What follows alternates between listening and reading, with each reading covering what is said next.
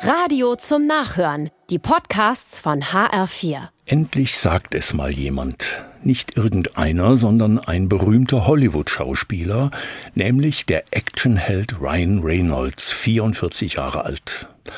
Offen spricht er von seinen Angstzuständen, die ihn manchmal befallen.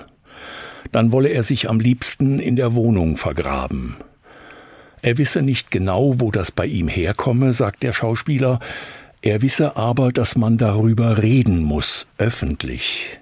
Die Krankheit zu verstecken helfe niemandem. Gut, dass er das sagt.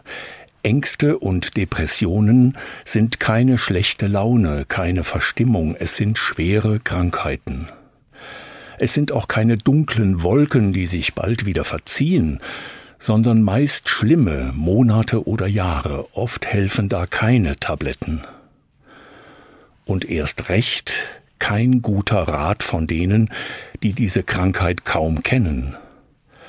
Wir dürfen nicht hergehen und sagen, reiß dich doch zusammen oder schau mal, wie schön die Sonne scheint, das hilft nicht.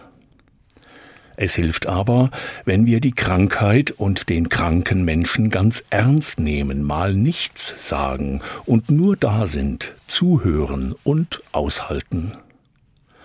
Manche meinen immer, etwas geben zu müssen, das müssen sie nicht.